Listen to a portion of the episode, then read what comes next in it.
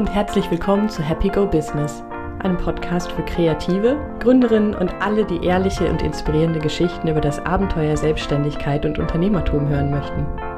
Ich bin Susanne, Gründerin von Happy Go Lucky Coaching in Berlin und mein Herz schlägt für alle Themen rund um Kreativität und die Suche nach Zufriedenheit und Glücklichsein im Job, besonders für Menschen, die vielfältige Interesse haben und große Träume. In jeder Folge des Podcasts werde ich eine inspirierende Frau und Gründerin interviewen und mit ihr zusammen einen ehrlichen Blick hinter die Kulissen ihres kreativen Unternehmens werfen.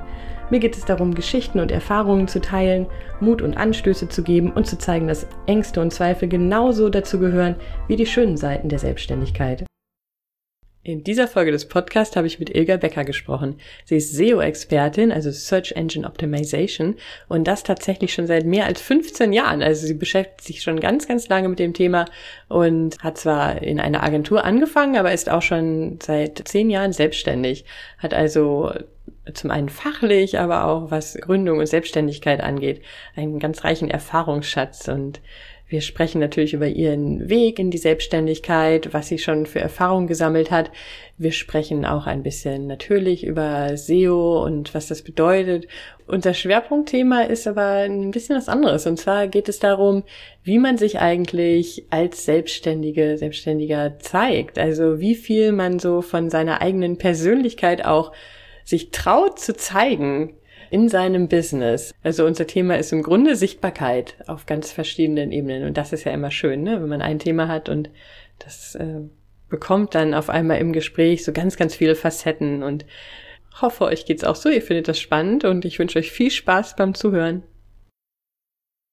Liebe Ilga, herzlich willkommen im Happy Go Business Podcast in der ersten Folge über Zoom. Schön, dass du da bist.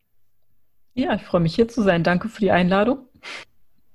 Magst du äh, zum Einstieg ein bisschen darüber erzählen, was, was du machst, was dein Business ist und ja, wie lange du das auch schon machst?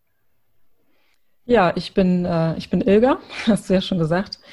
Ich bin im Bereich Suchmaschinenoptimierung selbstständig, also mache Beratung, Training, Workshops seit ähm, selbstständig jetzt seit zehneinhalb Jahren Davor habe ich zwei Jahre in der Agentur Erfahrung gesammelt und mit dem Thema habe ich seit über 15 Jahren zu tun. Ich glaube, das sind bald so 17 Jahre. Damals im Studentenjob bin ich irgendwie darüber gestolpert über eine Freundin, fand das total spannend und habe mir dann so die ersten Newsletter abonniert und bin dann da so ein bisschen auch schon ähm, in die Beratung reingekommen über den Studentenjob. Ich bin gerade ehrlich gesagt überrascht, dass es so lange überhaupt schon das Thema Suchmaschinenoptimierung gibt. Das muss doch, wenn du sagst vor 15 Jahren, das muss doch noch in den kleinen Babyschuhen gewesen sein, oder? Das war absolut noch in den Anfängen. Ja, das war auch natürlich auch alles deutlich einfacher damals. Da gab es dann so ein paar Faktoren. Da hat man auch noch bestimmt bestimmte ähm, Dinge ähm, vorgeschlagen oder empfohlen, die man heute nicht mehr empfehlen würde. Also es entwickelt sich ja alles weiter. Es war tatsächlich noch so ganz in den Anfängen. Da gab es auch noch Suchmaschinen, die es heutzutage gar nicht mehr gibt. Also damals hat man auch zum Beispiel noch, gab es noch so ein ähm, Anmeldeformular. Da konntest du deine Webseite via Formular wirklich bei der Suchmaschine anmelden. Also mhm. so abschicken. Das ist meine Webseite, bitte okay. aufnehmen in die Suchmaschine. Das war ja, warte mal, das ist 2005 ungefähr, war das ja dann, ne? So in die Richtung, genau. Ein bisschen vorher vielleicht sogar. Nimm uns doch noch mal ein bisschen mit, wie sah die Welt des Internet damals aus? Ich finde das mal total schwierig. Ich kann mich da gar nicht mehr so genau dran erinnern, was wann so Stand der Dinge war. Was waren denn Suchmaschinen? Gab es schon Google 2005? Ja, ja, ja, gab okay. es schon, aber natürlich sahen auch die Suchergebnisse noch komplett anders aus. Also du hast halt was gesucht und dann hast du einfach eine Liste von zehn Ergebnissen bekommen von zehn Websites, auf die du dann geklickt hast. Ne? Da gab es keine Integration von Bildern, Videos, Maps, gab es alles noch nicht damals. Und mhm. damals war auch noch alles sehr viel, ähm, ja, man hat auch verschiedene Suchmaschinen benutzt. Ne? Ich habe im Studentenjob musste ich zum Beispiel auch viel Recherchen machen. Das war so ein Institut, die haben so ähm, Studien geschrieben, teilweise fürs ähm, Wirtschaftsministerium oder fürs Forschung, Forschungsministerium.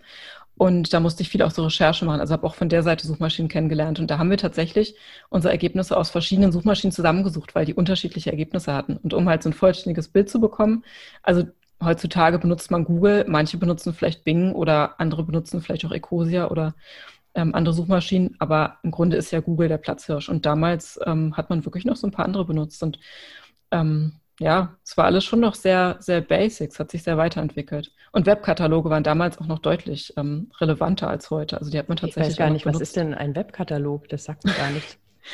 Das ist im Grunde, ähm, Ja, das Wort Katalog sagt es eigentlich schon. Du hast deine verschiedenen Kategorien, dann gibt es wiederum Unterkategorien und da kannst du dann deine Webseite eintragen. Das heißt, wenn ich jetzt ein Ladengeschäft habe, ich habe vielleicht ein Restaurant als Beispiel, dann trage ich mich in die Kategorie Restaurant oder vielleicht Restaurant in Berlin ein. Also wie gelbe Seiten so? nur digital sozusagen. Im Grunde ja, genau. Also alles durchkategorisiert, ne, mit den verschiedenen ähm, ja, Industrien oder Geschäftszweigen. Also heutzutage, glaube ich, nutzt es keiner mehr. Und wie bist du denn, du hast gesagt, durch einen Studentenjob bist du da reingekommen. Wie, wie genau war das denn? Also was hast du denn studiert oder war das auch Zufall, dass du zu diesem Thema gekommen bist? Ich habe ähm, Informationswissenschaften studiert und hatte damals einen Job gesucht, weil man eben ja, sein Leben finanzieren wollte. Und durch eine Freundin bin ich dann an den Studentenjob gekommen. Die haben jemand gesucht und ähm, auch gerade explizit ähm, Studenten von dem Fachbereich. Meine Freundin hatte das auch studiert und da haben die explizit Studenten gesucht, die ihnen eben bei der Recherche und bei der Informationsaufbereitung helfen können. Da hat es eben gut gepasst zum Studium. Und dann bin ich eben in diesen Job gekommen. Es war, wie gesagt, sehr viel mit Recherche, sehr viel mit irgendwie Zuarbeiten für Studien, die erstellt wurden oder teilweise wurden auch, ähm, es war ganz spannend, da bin ich auch so ein bisschen in die SEO-Beratung gekommen, so ganz, ganz basic. Ne? ähm, hat dieses Institut für so verschiedene Ausschreibungen Startups betreut, also so von der wirtschaftlichen Seite. Haben mhm. Startups dann so, eine, so einen Betriebswirt an die Seite bekommen oder jemanden, der von der technischen Seite ähm, beraten hat. Da gab es so Kooperationen mit der TU Berlin. Und ähm, da bin ich so ein bisschen dann reingekommen. Die hatten dann natürlich so ganz basic ihre ersten Websites und da habe ich dann so ein bisschen die Beratung übernommen hier und da, was denn das Thema Suchmaschinenoptimierung betrifft. Und da bin ich, wie gesagt, ähm, über eine Freundin rangekommen. Die hatte so damals so die ersten Newsletter zu dem Thema, ähm, wie optimiere ich für Google, abonniert. Ich fand das total spannend und habe mir dann die Newsletter auch abonniert, habe dann so ein bisschen da mir das alles angelesen und dann eben auch äh, über diese Startups und deren sehr, sehr einfache Website so ein bisschen ähm, in die Beratung bin ich schon reingekommen. Mhm. Dann bist du eigentlich fast von Anfang an mit diesem Thema so zusammen gewachsen, in, in den Bereich ja. reingewachsen, ne? Kann man tatsächlich sagen. Und das Spannende ist daran, also ähm, es hat natürlich auch was, wenn man später dazu kommt, wenn man dann so die ganze Historie einfach nicht kennt, wo man vielleicht einen frischeren Blick hat auf das Ganze, aber ähm, dass man so die ganze Entwicklung mitbekommen hat und vielleicht auch sieht, wie bestimmte Entwicklungen vielleicht auch wieder zurückgegangen sind oder wie es neue einfach Google ähm, entwickelt sich ja ständig weiter. Und dann gibt es irgendwelche Dinge, die ausprobiert werden und die dann entweder Bestand haben, weil es erfolgreich ist, oder vielleicht werden die wieder zurückgenommen, dann gibt es wieder was Neues. Es ist ganz spannend, das über so viele Jahre einfach zu verfolgen und so ein bisschen einzuschätzen, wenn es irgendeine Änderung gibt, muss man da jetzt sofort auf den Zug aufspringen? Ist das sinnvoll oder sollte man vielleicht mal abwarten? Oder ja, ist es spannend, ist es nicht spannend? Hm. Wie, wie technikaffin bist du? von Grund her. Weil es ist ja schon, ist ja schon auch ein techniklastiger, techniklastiger Job, oder? Oder schätze ich ja. das falsch ein? Ja, doch, definitiv. Also es gibt natürlich in dem Bereich auch immer so verschiedene Ausrichtungen. Also es gibt auch gerade zu einer Beratung, sehe ich auch häufig, ich spreche auch mit vielen oder ich sehe auch gerade so in Facebook-Gruppen oder online viele, die eben auch so in die Richtung SEO gehen. Gibt es auch viele, die ihren Schwerpunkt eher so auf dem Thema Content haben, also wo es dann eher geht auf, um Texte, um Keywords. Aber wenn man es als komplettes betrachten möchte, ist die technische Seite auch durchaus sehr wichtig. Je größer die Seite ist, umso wichtiger wird die technische Seite. Also von Haus aus bin ich eigentlich kein technikaffiner Mensch, muss ich sagen. Ich bin zwar, ähm, ich mag zwar Naturwissenschaften sehr gerne, ich war schon immer so zweigeteilt, dass ich Sprachen liebe, aber auch Naturwissenschaften. Aber ähm, so mit Computern hatte ich ursprünglich gar nicht so viel zu tun. Das ist das Witzige daran. Ich wollte eigentlich was komplett anderes machen. Ich wäre eigentlich lieber Buchhändlerin geworden. Mhm. Und ähm, dann hat sich das eben so ergeben. Und ja, ich würde mich auch immer noch nicht als super technikaffin bezeichnen. Also ich verstehe die Dinge, die ich verstehen muss. Ich bin kein Programmierer, aber ich verstehe, wie die Techniken dahinter funktionieren. Ich verstehe, ähm, ich kann mir den Quellcode angucken und verstehe da die Dinge, die für mich relevant sind.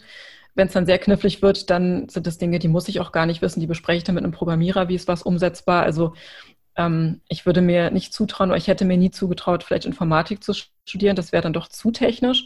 Aber ich mag eben diese Balance zwischen der technischen Seite und der anderen Seite der kreativen Seite, was eben diese ganze Content-Geschichte und die inhaltliche Seite betrifft. Hm. Ja, manchmal ist es ja sogar ganz gut, wenn man nicht zu sehr in der Technikseite drinsteckt, gerade wenn man Beratung macht wahrscheinlich, ne? wenn man ja auch mit Leuten ja, absolut. Äh, zu tun hat, die selber das auch gar nicht verstehen. Und dann ist es vielleicht ganz gut, dass man nicht zu nerdig, techniknerdig unterwegs ist, könnte ich mir vorstellen. Ja, definitiv. Also ich bin dann häufig auch die Schnittstelle zwischen dem Kunden, der einfach von Technik nicht sehr viel versteht, auch nicht verstehen muss, und dem Programmierer, der dann so seine Fachsprache hat und ich sozusagen sozusagen dazwischen und versuche quasi beide Seiten zu übersetzen und ähm, mit beiden Seiten so das bestmögliche Ergebnis so ne, mhm. zu entwickeln. Jetzt hast du gesagt, du machst das jetzt schon so lange. Du bist ja, also ich, in meinen Interviews habe ich ja manchmal Frauen, die gerade noch in der Gründungsphase sind, noch ganz am Anfang oder erst vor einem Jahr oder vor zwei angefangen haben. Du bist ja schon ein echter alter Hase jetzt in dem, in dem Bereich. Wie hat sich denn deine Selbstständigkeit dann entwickelt? Du hast gesagt, am Anfang warst du erst in einer Agentur angestellt, ne? Und wie ist es dann weitergegangen? Genau, also ganz klassisch in einer ähm, relativ großen SEO-Agentur, die gibt es auch immer noch. Das ist so eine von den größeren Agenturen in Deutschland. Und es war auch total spannend, habe auch sehr, sehr viel gelernt, auch gerade so im Team zu arbeiten. Und ähm, diese Agentur hat gleichzeitig eine Software, die sie programmieren. Und da habe ich natürlich auch sehr viel gelernt, eben dadurch, dass man eben diese Software benutzt hat und eben über dieses Tool und auch viel mit den Programmierern natürlich zu tun hatte und gesprochen hat über Daten und so weiter. Ähm, und dann ähm, kam es dazu, dass ich einfach mir neue Herausforderungen gesucht habe, dass ich irgendwo dachte, das, das reicht mir nicht, ich brauche irgendwie was, ähm, brauche einfach eine neue Herausforderung. Und dann hat sich das eigentlich eher so ein bisschen durch den Zufall ergeben, dass ich so ein bisschen auf der Suche war und dachte, was, was machst du jetzt als nächstes? Ähm, also kurz bevor der letzte Arbeitstag gewesen wäre, ähm, paar Wochen vorher hat sich das dann so ergeben. Ich wusste immer noch nicht so richtig, wo geht's jetzt hin. Und dann hat sich das über einen ähm, Bekannten ergeben. Der kannte wiederum jemand, die haben jemand gesucht auf freier Basis, der sowohl Redaktion machen kann als auch SEO, also der schreiben kann und auch die technische Seite betreuen kann. Und da dachte ich, probiere ich das einfach mal aus, ob das sowas für mich ist.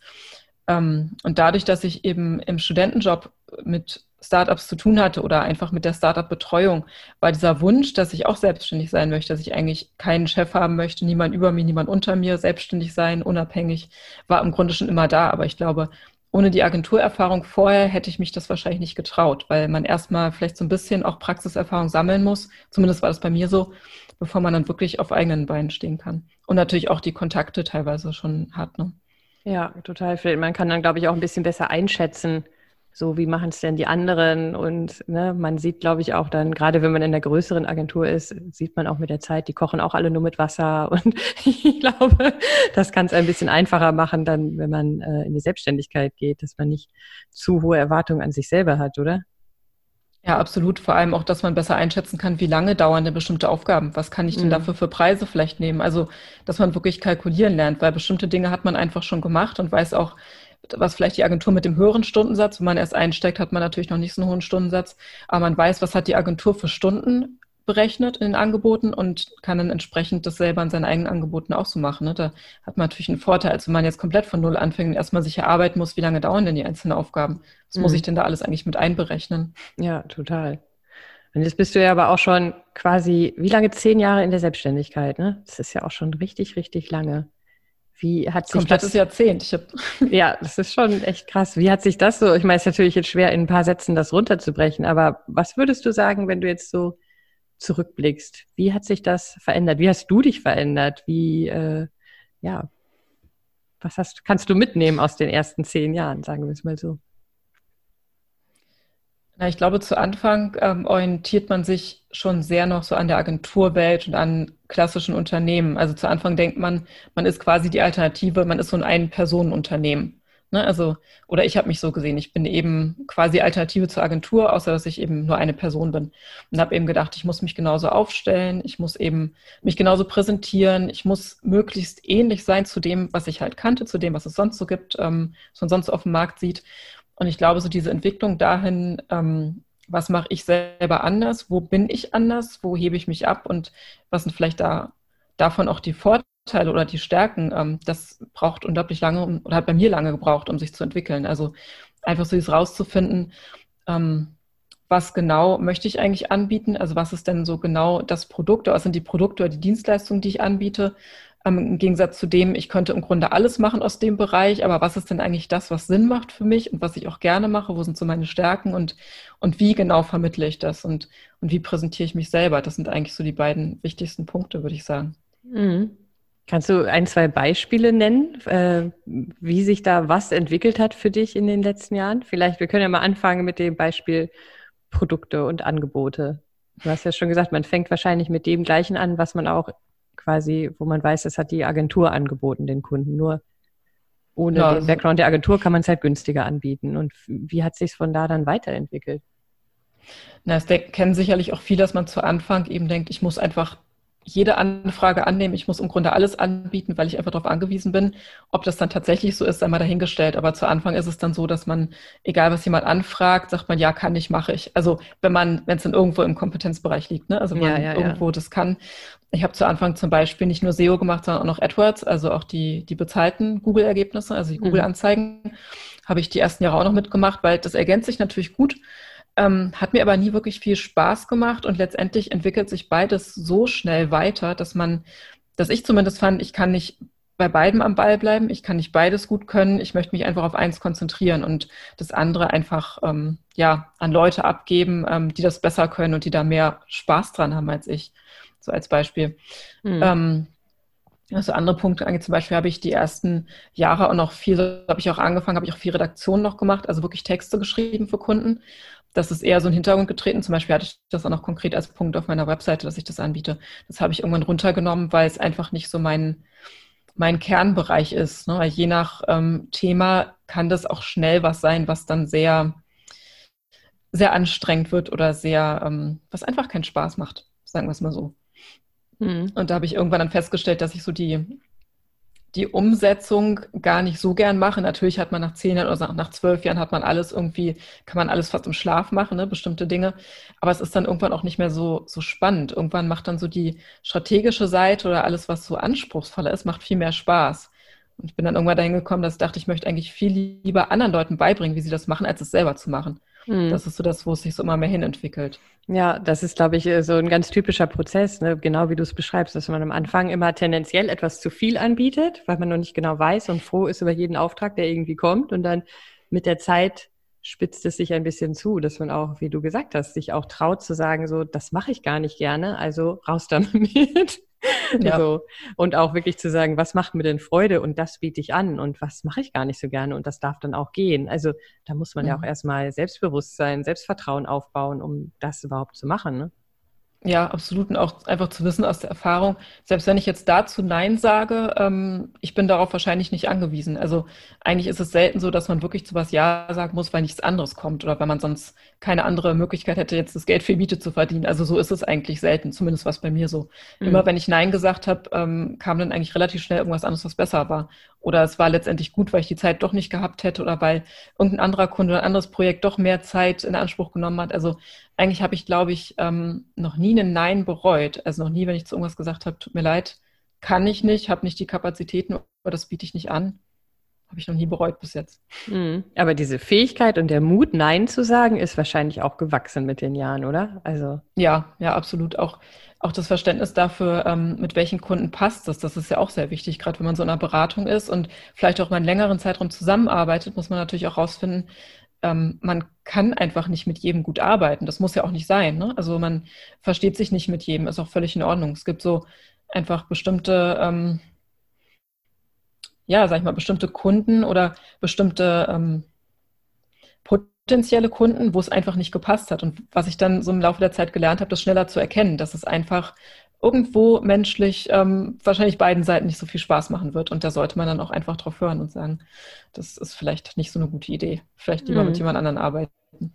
Ja, das klingt, äh, also ich finde, man hört echt deine äh, Erfahrung raus, weil das klingt jetzt alles so locker, flockig und einfach. Aber ich glaube, im Einzelfall sind ja genau diese Entscheidungen überhaupt nicht so locker, flockig und einfach, sondern äh, sind mit viel Ringen und äh, überlegen, darf ich das jetzt wirklich, darf ich Nein sagen, ne? kann ich mir das erlauben? Also sowohl finanziell als auch zwischenmenschlich oder ja, was auch immer. Das ist ja wirklich nicht so einfach. Ja, absolut. Also das ähm, kommt auch vielleicht daher, dass man einfach zu oft gemerkt hat, das hat dann nicht funktioniert und man wusste es eigentlich vorher. Oder ne? also ähm, so ein Beispiel, ähm, da hatte ich eine Kundenanfrage, das Thema hat mir nicht besonders gelegen ähm, es war einfach ein Thema, was mich gar nicht interessiert hat und auch schon am Telefon hatte ich gemerkt, naja, so richtig, richtig warm wird man nicht, miteinander und habe aber gedacht, ähm, das ist schon einige Jahre her, habe gedacht, aber ja, ich könnte jetzt ganz gut einen neuen Kunden gebrauchen, ich hätte noch Kapazitäten, versuche es trotzdem. Da hat man sich getroffen, weil die zu der Zeit gerade in Berlin waren und ähm, ich habe eben gedacht, ja, ich muss jetzt sehr seriös auftreten, weil so habe ich die eben kennengelernt und ähm, habe mir dann den Blazer angezogen, habe mich dann so sehr versucht, seriös, ich nenne es mal zu verkleiden, weil wenn man mich kennt, weiß man, es ist eine Verkleidung. Ne, es gibt Leute, bei denen ist es natürlich so, da passt das und die fühlen sich darin wohl. Alles, ne? gar kein Problem. Aber ich bin eben nicht so. Habe mir also meinen Blazer angezogen, mich versucht so seriös wie möglich, so bin sozusagen, habe den Kompromiss so weit ähm, getrieben, dass ich mich schon unwohl gefühlt habe. Ne? Es gibt ja immer irgendeinen Kompromiss, den man wirklich eingehen kann, sagen kann, so ich muss jetzt nicht so ausgeflippt irgendwie aussehen, wie ich vielleicht privat aussehen würde, sondern ich ne, mhm. bin ein bisschen neutraler, aber es gibt dann einen Kompromiss, der ist zu viel. Da ist man einfach verkleidet und nicht man selber. Und das ganze Treffen, es war, es hat, glaube ich, keiner Seite Spaß gemacht. Es ist natürlich auch kein, Aus, kein ähm, Auftrag daraus geworden, weil man wahrscheinlich genau gemerkt hat, das war einfach unauthentisch. Das hat bestimmt der Kunde auch gemerkt, dass ich einfach, ähm, ich will nicht sagen unehrlich, weil natürlich war alles, was ich da verkauft habe oder alles, was ich erzählt habe, war ehrlich. Aber ich selber habe wahrscheinlich keinen ehrlichen Eindruck gemacht, keinen authentischen Eindruck, weil man gemerkt hat, ich bin einfach nicht ich. Ich versuche jemand zu sein, der ich eigentlich gar nicht bin. Und das ist ähm, aus Erfahrung einfach nie eine gute Idee. Mhm. Da haben wir auch neulich schon mal, haben wir schon mal drüber gesprochen, da hast du auch gesagt, mhm. das ist eigentlich auch das Thema, was dir so am Herzen liegt, ne? Diese, oder was dich auch gerade immer wieder, aber gerade auch besonders nochmal beschäftigt. Dieses, wie zeige oder wie zeige ich mich eigentlich in meinem Business oder wie, ja, wie viel von mir als Person traue ich mich eigentlich in meinem professionellen Tun auch zu zeigen. Magst du darüber so ein bisschen sprechen, wie dich dieses Thema begleitet und was gerade so deine, deine Gedanken dazu sind? Na klar, das ähm, haben wir auch neulich schon ein bisschen gesprochen. Das ähm, wo man es am besten daran festmachen kann, ist ja so, wenn man, man hat seine erste Webseite, ne? wie präsentiert man sich auf seiner Webseite, wie gibt ja zig verschiedene Arten, wie man seine Webseite designtechnisch gestalten kann, welche Richtung es gehen soll. Ähm, ist es sehr bunt, ist es sehr clean, ist es irgendwie sehr ähm, sachlich, ist es verspielt, ne? gibt es ja ganz viele verschiedene Stile. Und der zweite Punkt, wo man es noch deutlicher daran festmachen kann, ähm, wenn man dann das Geld hat oder das Geld ausgeben möchte für ein professionelles Fotoshooting, einfach für ne, Fotos für die Website oder für irgendwelche Materialien, die man so hat. Ähm, das sind zwei Punkte, an denen man es sehr gut festmachen kann. Und da muss man natürlich sich vorher gut überlegen, was möchte ich denn eigentlich, bevor ich zum Programmierer gehe oder zum Designer und sage, bitte ähm, design mir eine Webseite, wie soll die denn eigentlich aussehen? Oder bevor ich mit dem Fotografen spreche, ähm, wie möchte ich, welche Art von Fotos möchte ich denn? Wie möchte ich denn wirken? Ne? Wen möchte ich ansprechen und was ist so die, die Grundstimmung, die ich vermitteln möchte? Und da habe ich mittlerweile ähm, zwei verschiedene Websites im Laufe der Zeit und drei verschiedene Business-Fotoshootings in den letzten zehn Jahren. Mhm. Und die Entwicklung ist sehr, sehr spannend. Also wenn man das sieht, ich habe das schon mal, schon mal Freunden teilweise gezeigt, die das gar nicht mehr so kennen. Und es ist wirklich ähm, interessant. Das erste Shooting war noch wirklich mit Blazer und so sehr, sehr nüchtern, sehr irgendwie sachlich, so in Geschäftsführerpose, weil genau das, das ist, wie ich wirken wollte. Ich wollte eben in dieser Marketingwelt, die ja so sehr viel Männer dominiert ist, ne? gerade die, der Bereich SEO, es sind ja sehr viele Männer und das ist alles sehr sachlich und sehr nüchtern und es ändert sich so ein bisschen inzwischen, aber damals war es noch mehr so. Mhm, mh. Und ähm, ja, und genau so hat eben die Fotografin das umgesetzt. Sie hat es brillant umgesetzt. Sie hat genau mir das, die Fotos gegeben, die ich haben wollte. Aber wenn man sich dann mal tiefer damit beschäftigt, das war natürlich überhaupt nicht ich, das war halt eine Rolle, die ich da gespielt habe. Und, weil, weil ähm, du dachtest, so muss ich aussehen, so muss genau. ich nach außen wirken, damit ich erfolgreich selbstständig in dem Bereich sein kann. So erwartet oder? man, dass jemand aussieht in dem Bereich. Genau, ja, genau, das also war der so. Gedanke dahinter.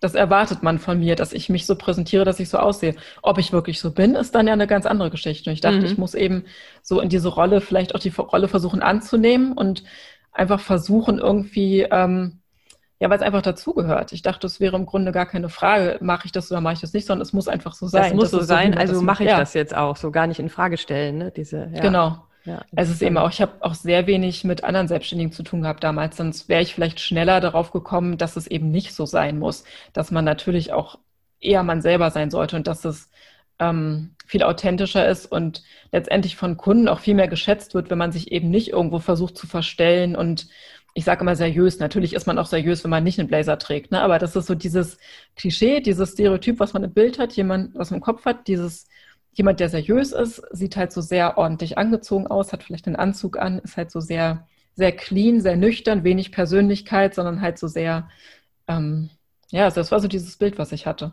Das hat sich aber, glaube ich, auch, auch in, ich meine, über den Zeitrahmen, über den wir sprechen, in den letzten 10, 15 Jahren hat sich das aber auch gewandelt, oder? Also ja. dieses, äh, ich, mein Eindruck ist gerade durch die, ähm, durch Online-Businesses und das, was da passiert und die Diskussionen, die da sind und Menschen, die erfolgreich sind, ist da, glaube ich, auch ein, ein Wandel oder? Dass es normaler ist oder akzeptierter oder ja, ich weiß gar nicht, was das richtige Wort ist, dass es irgendwie auch ein bisschen dazugehört, dass man sich als Mensch zeigt, wie man ist und nicht mehr diese Business-Fassade erwartet wird, oder? Also ja. ich glaube, deine persönliche Entwicklung ist da so ein bisschen Hand in Hand gegangen mit auch einer Entwicklung, die allgemein stattgefunden hat, oder? Ja, definitiv. Also das, das sieht man ganz klar. Ich meine, in Berlin ist es wahrscheinlich nochmal anders, als wenn man jetzt irgendwo in einer kleineren Stadt wäre. Weiß ich nicht. Ich kann mir vorstellen, dass Berlin vielleicht da noch offener ist als vielleicht ähm, andere Städte oder andere Gegenden. Ähm, wenn man mal so auf Events guckt, wer da so als Speaker auftritt, dann sieht man natürlich auch, dass da nicht nur, wenn es jetzt im Marketingbereich nicht nur Männer in Maßanzügen stehen. Ne, das ist inzwischen schon ein bisschen durchmischter, vielleicht noch nicht so durchmischt, wie man es gerne hätte. Also aber ähm, das hat sich auf jeden Fall gewandelt, dass dann schon, schon eher so Persönlichkeiten auf der Bühne stehen, wo man auch wirklich sieht, die tragen so ihre, ähm, ihre Persönlichkeit mehr nach außen. Also die ähm, haben dann vielleicht bunte Haare, haben irgendwie viele sichtbare Tattoos, haben irgendwie Kleidung, die vielleicht ein bisschen sich abhebt. Also das sieht man schon häufiger, habe ich das Gefühl. Und die haben dann auch, sind dann nicht auch zwangsläufig selbstständig, sind vielleicht auch in irgendwelchen Firmen angestellt, haben da irgendwelche ähm, Leitungspositionen, also ich glaube, inzwischen hat sich das schon deutlich geändert, da hast du vollkommen recht. Mhm. Sehe ich auch so. Mhm. Und die Entwicklung ist bei dir quasi auch gegangen. So das erste Fotoshooting, von dem du eben erzählt hast, im Blazer, war wahrscheinlich auch ganz am Anfang, oder? Du kamst gerade ja, aus ja. dieser Agenturumgebung, also hast du gedacht, okay, das Ganze in klein muss ich jetzt auch so für mich machen. Also ab in den Blazer und in die Pose und du hast noch nicht erzählt am Potsdamer Platz, schön vor Glasfassaden Fotos ja, gemacht, genau. ne? Und wann Blazer, der war so, der war so blau glänzend, dieser Gläser, dunkelblau, weil ich dachte, schwarz geht auch nicht. Schwarz ist halt zu gruftig. Schwarz ist irgendwie, ne, das sieht dann wieder so mit den schwarzen Haaren und allem, das sieht dann wieder zu gothic aus. Das ist auch mhm. wieder nicht seriös. Also einen blauen Blazer, der auch noch so leicht glänzend war. Also so, ne, so. Inzwischen ist es schon, kann man schon drüber lachen so ein bisschen. Es ist einfach ganz, ganz putzig im Nachhinein, aber das war tatsächlich im ersten Jahr, genau. Und, und wann kam so das erste Mal das Gefühl auf so, hm, nee, irgendwie, irgendwie ist das nicht, fühlt sich das nicht richtig an? Oder ja. Tatsächlich schon relativ schnell. Also ähm, ich glaube, es war so zweites, drittes Jahr schon, dass ich eigentlich relativ schnell schon festgestellt habe, diese Blazer ziehe ich einfach für meine Termine nicht mehr an. Die hängen einfach nur im Schrank. Ich habe zwar immer noch diese Fotos auf der Website, aber ähm, ich ziehe mich halt nicht mehr so an. Ich ziehe mich zwar neutral an und versuche auch irgendwie sage ich mal, relativ langweilig auszusehen, aber nicht mehr so zu versuchen, so, so einen Geschäftsmann zu imitieren oder Geschäftsfrau. Also mhm. nicht mehr so dieses klassische mit irgendwie Kostümchen oder Blazer oder so, ähm, sondern ich versuche es einfach mal neutral. Ne? Also nichts mit Persönlichkeit, aber halt irgendwie möglichst, ähm, ja, nichts sagen. Das klingt jetzt ein bisschen böse, aber letztendlich ist es ja so. Zumindest für mich war es so, wenn man mhm. mich kennt.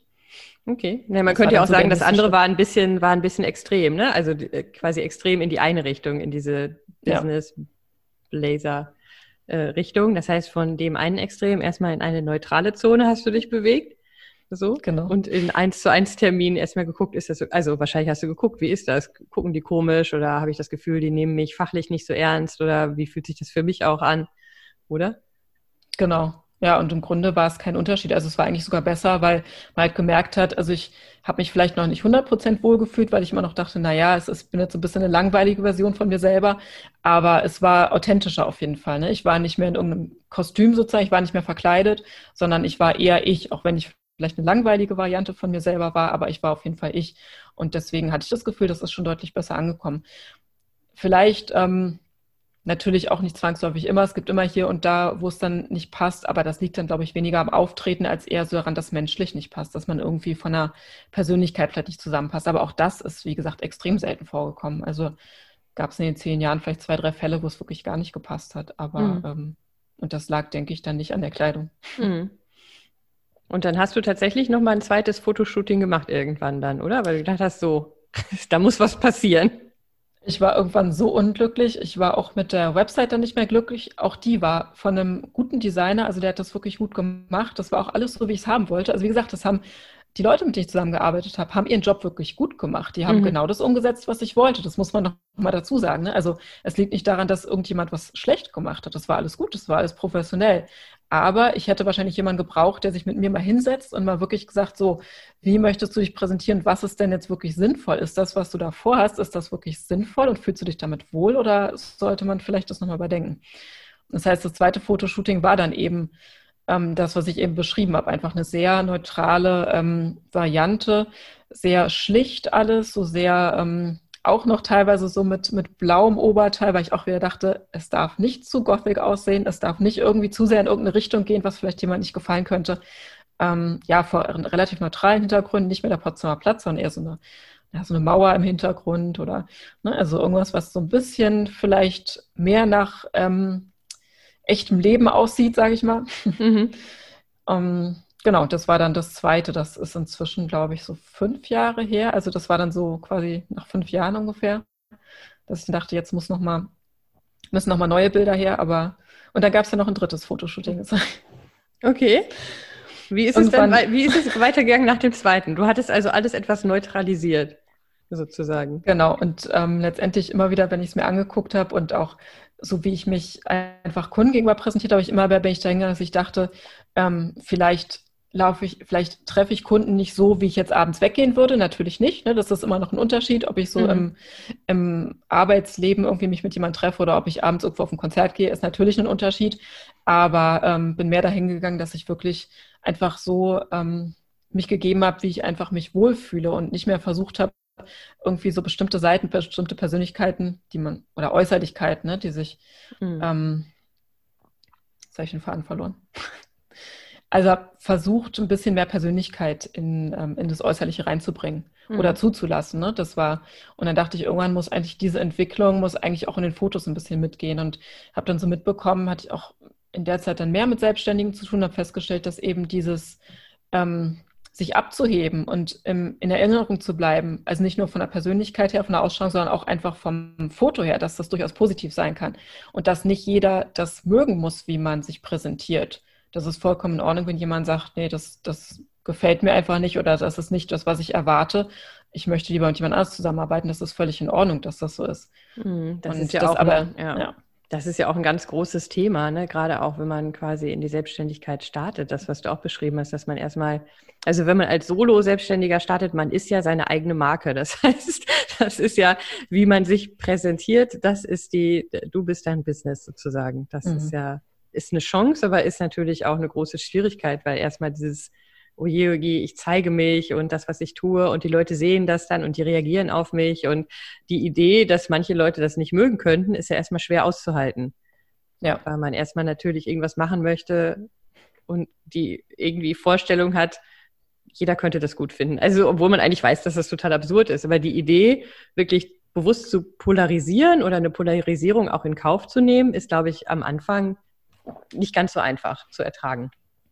Ja, ich glaube, da muss man auch erst hinkommen. Also vielleicht, vielleicht gibt es Selbstständige, die da schneller irgendwie, ähm, schneller bei dem Punkt sind, dies von Anfang an so machen, vielleicht weil die auch einfach in einem anderen Umfeld sich selbstständig machen und vielleicht mehr Unterstützung von außen haben, die das bestätigt oder vielleicht positive Beispiele kennen, wo jemand wirklich schon ähm, einfach das so macht und, ähm, und polarisiert, wie du das eben gesagt hast. Mhm. Aber wenn man eben dieses, dieses Umfeld nicht hat, dann ist es natürlich sehr, sehr schwierig und schon eine einfach eine Hürde, die man nehmen muss. Ne? Mhm.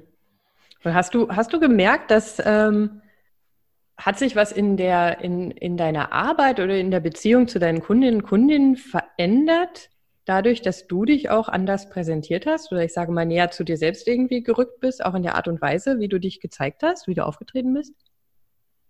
Ich habe das Gefühl, es ist ähm, persönlicher geworden. Also dadurch, dass man schon mehr von sich preisgibt, eben über die Art, wie man sich präsentiert. Also mhm. letztendlich kann man natürlich sagen, Äußerlichkeiten ist oberflächlich, aber es ist eben nicht nur das. Es, letztendlich zeigt es ja auch eine Seite von einem. Ne? Also wie ich mich kleide, hat ja auch immer eine gewisse Aussage, weil ich das eben schön finde, weil ich vielleicht doch zu einer gewissen Subkultur mich hingezogen fühle oder da mich irgendwo verorte. Also es hat immer eine, nicht immer, aber es kann eine gewisse Aussage haben.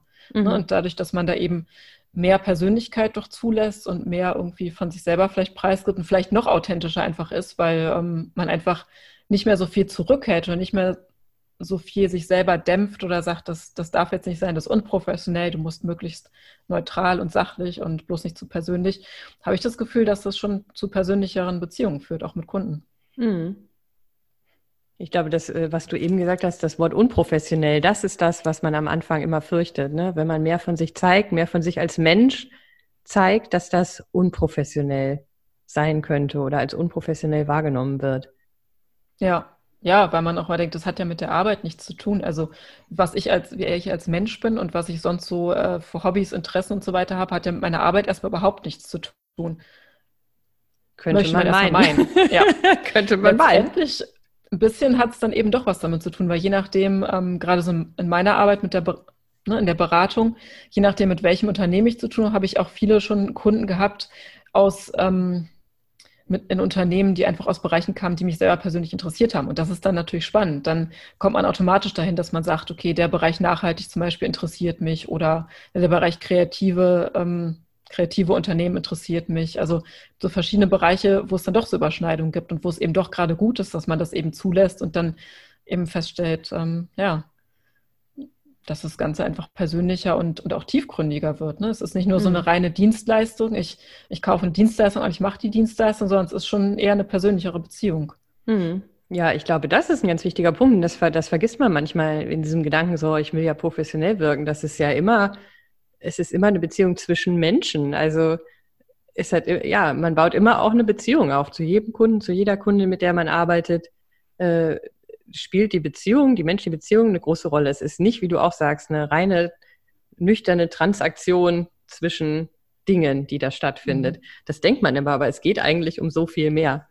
Ja, ja, und manchmal kommen da auch so ganz unverhoffte ähm, schöne Situationen zustande. Ich hatte vor, glaube ich, drei Jahren oder zwei, drei Jahren, hatte ich einen Kunden für ein ähm, relativ ein bisschen größeres Unternehmen, so Mittelstand, ähm, alles sehr naja, seriös ist wäre das falsche Wort, aber schon alles sehr, ähm, so wie man sich eben ein klassisches Unternehmen im Mittelstand vorstellt. Mhm. Ähm, hatte einen Termin vor Ort mit denen, hatte da eine Analyse gemacht und dann entsprechend hat man sich getroffen, das Ganze zu besprechen.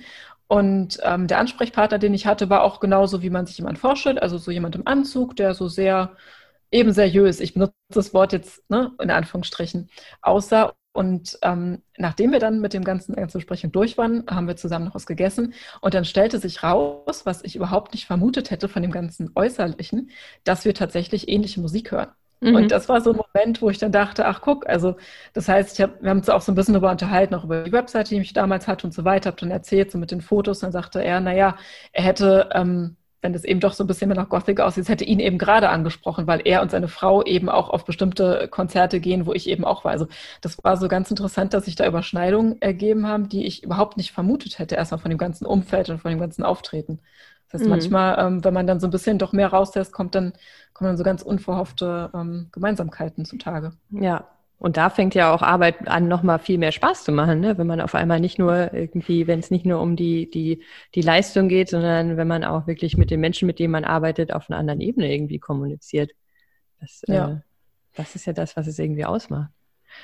Du ähm, Hast aber eben gesagt, es gibt ja noch Fotoshooting Nummer drei. Das heißt, von, wir waren ja eben noch an dem Punkt, okay, du hast alles etwas neutralisiert und es hat schon was verändert, aber du, äh, von da ist es ja noch weitergegangen und das beschäftigt dich auch aktuell immer noch. Habe ich das richtig verstanden? Ja, das, ähm, das dritte war dann, ähm, das war auch dann nicht in Berlin, da war ich in Italien ähm, zu so einem Event, da waren Fotografen dabei, dann habe ich die Gelegenheit gleich genutzt und dachte, ach, wir können eigentlich in, mal mit dem, mit dem Hintergrund, mit, den, mit der Kulisse könnte man eigentlich ganz gut mal neue Fotos machen, die dann auch wirklich mal ähm, das ausdrücken, wie ich tatsächlich bin oder einfach wirklich, ja, ein bisschen mehr Persönlichkeit haben, würde ich sagen. Und da haben wir dann tatsächlich das so ein bisschen ähm, so ein paar Seiten rausgelassen, die ich sonst vorher, die Jahre vorher wahrscheinlich nicht mich getraut hätte, so in, in Fotos zu zeigen, zumindest nicht in Business-Fotos. Ne? Mhm. Haben dann so ein bisschen mehr so mit Make-up ein bisschen gespielt und auch tatsächlich so mit der Kleidung so ein bisschen mehr, wie ich tatsächlich auch gerne rumlaufe, nicht mehr so neutral, sondern auch wirklich dann bewusst in eine Richtung, wo der, und wenn es jetzt einer irgendwie zu Gothic findet, dann ist das in Ordnung oder ne, dann, dann darf das auch sein, dass jemand das nicht gut findet. Das ist völlig in Ordnung so. Mhm. Ja, und dann sind eben so verschiedene Fotos entstanden, wo wir aber auch noch wieder ähm, so verschiedene, ähm, ja, so verschiedene Stufen im Grunde umgesetzt haben. Von, ich bin sozusagen relativ, ähm, ich würde es jetzt mal casual nennen, weil neutral ist vielleicht auch das falsche Wort. Also es ist sozusagen mein Alltagslook. Dann vielleicht eine Stufe weiter, wo es dann vielleicht ein bisschen auffälligeres Make-up, wo es dann so ein bisschen ne, mit ähm, so eine Stufe weiter, wie ich vielleicht auch mal zu einem Kunden gehen würde, wenn ich gerade an dem Tag Lust dazu habe. Und die dritte Stufe war dann was, wo ich vielleicht eher wirklich nur weggehen würde. Also abends dann wirklich mal gezielt mal so komplett irgendwie in eine andere Richtung. Ähm, die Fotos benutze ich bis jetzt noch nicht. Ich bin auch noch nicht ganz sicher, in welchem, ähm, in welchem Format oder in welchem, ja, auf welcher Plattform es sinnvoll ist, solche Fotos zu verwenden, weil schon der erste Eindruck dann doch sehr polarisiert. Also da bin ich noch nicht ganz sicher, aber es sind total schöne Fotos geworden und mhm. alle, die danach gesehen haben, die mich kennen, haben gesagt, das bist total du. Da sieht man komplett irgendwie, das bist du einfach. Also ja. Mhm. Das heißt, welche sind jetzt aktuell auf deiner Website? Aktuell sind es leider immer noch die vom zweiten, weil ich bis jetzt, ähm, das war halt einfach so ins, ins Design eingebaut. Thema Website hatten wir auch noch nicht besprochen. Das ist nicht mehr die, die ich ganz zu Anfang hatte, sondern okay. ich habe dann irgendwann gesagt, es soll ein bisschen kreativer sein. Es muss einfach ein bisschen, soll zwar sehr clean sein immer noch und immer noch mit meinen Corporate-Farben, die damals der Designer für mich entwickelt hatte. Aber das Logo ist ein neues, das Logo ist ein bisschen kreativer mit meiner Handschrift. Und auf der Website haben wir so kleine kreative Elemente, auch ein bisschen was, was sich vielleicht mal bewegt, aber alles so sehr ähm, sehr im Kleinen, also sehr clean ist immer noch, ähm, ist im Grunde das, was beibehalten wurde, aber einfach die, die ganzen Elemente sehen ein bisschen kreativer aus. Und weil das alles da so eingebaut ist ins Template, habe ich bis jetzt ähm, ehrlich gesagt noch nicht die Muße gehabt oder habe noch nicht irgendwie ähm, die Zeit dafür gehabt, da irgendwas in den Fotos zu ändern oder mhm. ändern zu lassen. Deswegen sind es immer noch die aus dem zweiten Shooting tatsächlich. Mhm. Aber wenn ich sie austausche, dann würde ich tatsächlich aus dem dritten Shooting dann wahrscheinlich entweder die naja, die Alltagslook-Fotos nehmen oder eine Stufe weiter, wo es dann so ein bisschen, die ich tatsächlich auch jetzt schon für irgendwelche Angebote, wenn ich an, an Kunden was verschicke oder für Materialien, für Präsentationen, benutze ich die tatsächlich. Mhm. Ne, dann so mit ähm, rotem Lippenstift und irgendwie geschwungenem Eyeliner, so ein bisschen in Richtung Rockabilly dann eher. Mhm. Die benutze ich tatsächlich für Kunden, also sowohl für meine Kunden als auch wenn ich Anfragen habe für Leute, die mich nicht kennen, weil ich finde, dass die ähm, haben eine gewisse Persönlichkeit, aber sie polarisieren nicht zu sehr. Mhm dritte Stufe, das ist sowas, womit ich noch im Moment am Überlegen bin, auf welcher Plattform oder in welchem Kontext das vielleicht ähm, sinnvoll sein könnte oder mhm. auch nicht. Ja, finde ich auch, ist ja eine berechtigte Frage. Also ich glaube, das, was du, was du schilderst, ist ja, mh, hm, da gibt es ja keine richtig falsch Antwort drauf, ne? sondern es ist wirklich die Überlegung, die sich jeder, jede stellen muss, wie viel von mir als Mensch möchte ich zeigen so, so dass es sich irgendwie ehrlich anfühlt und ich das Gefühl habe, die Leute sehen auch auf den ersten Eindruck, was für ein Mensch steckt dahinter. So und gleichzeitig muss man ja nicht komplett alles offenlegen. Also dieses Thema, finde ich, hat man ja in verschiedenen Bereichen des Business. Das ist, sobald man eine Social Media Plattform hat, also Beispiel Instagram ist ja auch immer die Frage, wie viel zeige ich so, ne? Wie viel Einblick gebe ich in mein Leben und in meine Arbeit und wo ist aber auch eine Grenze, wo ich denke, so, nee, das reicht aber auch. Oder wenn man mhm hast du auch gesagt, wenn man Inhalte schreibt, man Content erstellt, wie viel erzählt man auch von sich selbst, über sich selbst, aus, von den eigenen Erfahrungen, über das eigene Leben und wo ist aber auch, wo ist aber auch da die Grenze? Also, mhm. es heißt ja nicht, ne, man muss ja nicht alles offenlegen. Es gibt ja nicht eine eins zu eins Überschneidung von dir als Privatmensch zu dir als Business-Person. Es gibt da sicher eine große Überschneidung, aber die ist ja nicht 100 Prozent, oder? Wie siehst du das? Ja, richtig. Also ich denke, es kommt auch immer so auf den Kontext an. Ne? Also das eine ist ja die Seite, die relativ öffentlich ist, wenn man sagt Social Media oder Webseite, alles, was öffentlich von jedem sichtbar ist. Das ist so die eine mhm. Seite, was möchte ich da wirklich in dem Kontext von mir preisgeben oder was finde ich da relevant, was, womit fühle ich mich wohl, ist wahrscheinlich auch eine Persönlichkeitssache. Manche sind da vielleicht offener, andere sind vielleicht eher so für Privatsphäre und ähm, geben vielleicht nicht so gern in so einem öffentlichen ähm, Umfeld von sich preis. Und die andere Seite ist ja, wenn ich mit Kunden zu tun habe, wie viel gebe ich dann da raus? Ne? Also mhm. nachdem, wie lange kenne ich den Kunden, ist es ein frischer Kunde, mit dem ich gerade zu tun habe. Bei manchen ist es natürlich so, da ergeben sich sofort irgendwelche Überschneidungen. Da ist man sofort im ersten Gespräch, geht es dann sehr in die Tiefe und man, man tauscht sich dann doch über Persönliches aus, weil es einfach sich so ergibt. Und bei anderen bleibt es eben auf einer relativ ähm, auf einer relativ sachlichen und persönlichen Ebene, was auch in Ordnung ist. Ich glaube, das hängt auch immer davon ab, was so das Gegenüber so schätzt oder wie das Gegenüber so ähm, im Businessumfeld unterwegs ist. Mhm. Und was, was sind bisher deine Erfahrungen so mit deinen Kunden, wenn du sagst, okay, da zeige ich mich jetzt auch schon anders und da gehe ich auch mal anders geschminkt hin? Was hast du bisher für Erfahrungen gemacht? Also im Grunde keine schlechten. Also wenn jemand das nicht gut fand, hat das mir nicht gesagt, sagen wir es so. ich möchte okay. jetzt nicht sagen, dass alle, ähm, dass alle begeistert waren, aber ich habe keine negativen Rückmeldungen bekommen. Ne? Also das Thema hat man ja allein, wenn es im Sommer ist, man relativ leicht bekleidet ist, wird man irgendwelche Tattoos sehen. Das ist vollkommen mhm. klar. Das kann man dann schwierig verstecken und hätte ich vielleicht zu Anfang noch gemacht oder habe ich zu Anfang vielleicht auch tatsächlich noch ganz zu Anfang gemacht, dass ich dachte, gut, in langärmlich und ne, irgendwie. Mm, 30 Grad, aber egal, man soll die Tattoos nicht sehen. Ich bin ja hier businessmäßig unterwegs. Ja. So in etwa tatsächlich. Ja, ja. Das erste Jahr, da war ich schon noch so sehr, ähm, wobei sich das gerade das Thema Tattoos hat sich ja auch sehr gewandelt. Ne? Also heutzutage mhm.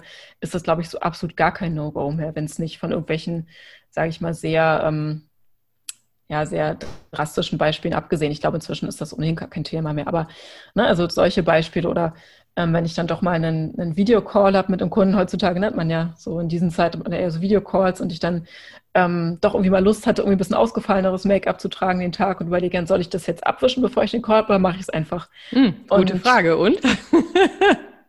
Inzwischen bin ich so weit, dass ich sage, ich lasse es einfach. Wenn es nicht wirklich der allererste Kontakt ist zu jemandem, den ich gar nicht einschätzen kann, mhm. ähm, sondern ich den Kunden kenne und es einigermaßen einschätzen kann, dann denke ich, lasse ich es eben.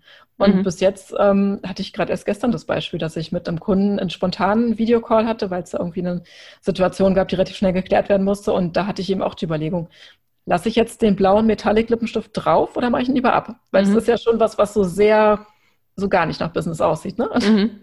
Habe ich dann entschieden, dachte, du kennst die Kunden lang genug, lass es einfach drauf. Und letztendlich ähm, fanden sie es gut. Also es gab tatsächlich da positive Kommentare dazu. Mhm.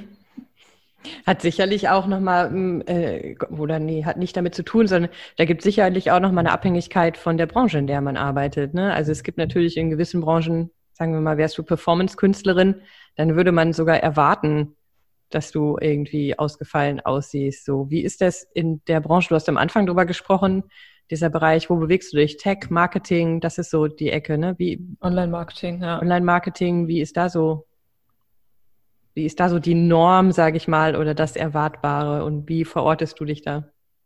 Ich glaube, inzwischen kann man das gar nicht mehr so sagen. Also zu Anfang, wie gesagt, würde ich so als relativ viele Männer in Anzügen oder weiße Männer in Anzügen runterbrechen. Mhm.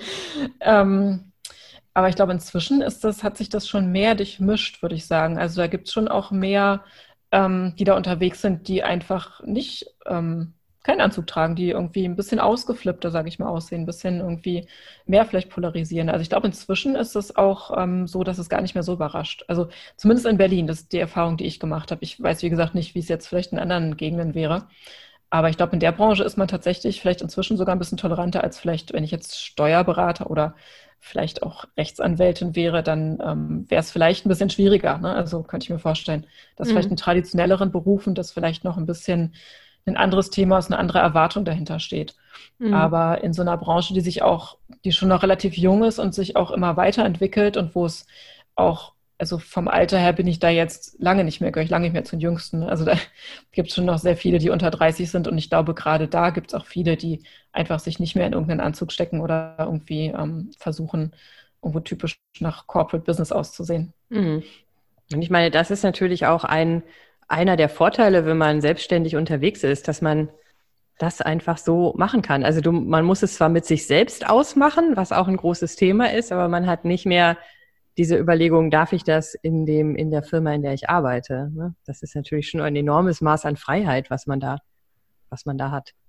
Ja, definitiv. Also ich kenne das ja von, von Freunden auch, die in Agenturen angestellt sind. Und allein wenn es da zum Beispiel irgendwelche Agentur-Fotoshootings gibt, dann gibt es ja teilweise auch irgendwelche Vorschriften. Jeder muss in einer weißen Bluse oder einem weißen Hemd kommen, als Beispiel. Ne? Also mhm. manchmal gibt es da ja auch so Konzepte, dass eben einfach jeder, dass möglichst wenig Individualität, sein soll, sondern dass einfach ein einheitliches Bild ergibt.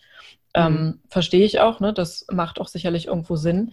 Aber wenn man eben jemand ist, der sich in sowas überhaupt nicht wohlfühlt, der sagt, ich, das würde ich nie im Leben anziehen und das, das trage ich auch einfach nicht, weder zu Kundenterminen noch sonst irgendwie, dann ist es natürlich schwierig. Sich, mhm. Dann kann man sich schwierig widersetzen. Da hat man deutlich mehr Freiheiten, wenn man einfach komplett alles selber bestimmen kann. Ja. Wenn du jetzt mit dem, mit dem Blick, mit dem Wissen, mit deinen Erfahrungen von heute dir selbst vor 10, 12, 15 Jahren nochmal einen Ratschlag geben würdest, was würdest du deinem jüngeren Selbst sagen? Ich würde auf jeden Fall, ähm, würde ihm auf jeden Fall sagen, dass man viel mehr auf das hören sollte, wenn sich, ähm, was das Gefühl sagt. Also natürlich nicht nur, ich bin jemand, der immer so sehr zwischen Gefühl und Verstand, also ich versuche beides in einen Klang zu bringen. Das heißt, natürlich wird alles vom Kopf her durchdacht, ähm, aber wenn das Gefühl sagt, irgendwas stimmt da nicht oder irgendwas fühlt sich falsch an, irgendwas, mit irgendwas fühle ich mich nicht wohl, dann ist da meistens was dran. Und gerade zu Anfang habe ich viel mehr, das war bei den Fotos so, das war bei der Website so, das war ähm, teilweise bei Kunden so. Also in vielen Entscheidungen, in vielen Situationen war es so, dass das Gefühl vielleicht gesagt hätte, naja, so ganz glücklich bin ich damit nicht. Ich habe es trotzdem gemacht, weil der Kopf gesagt hat, das muss man so machen. Das ne, reißt dich zusammen, mach das jetzt so.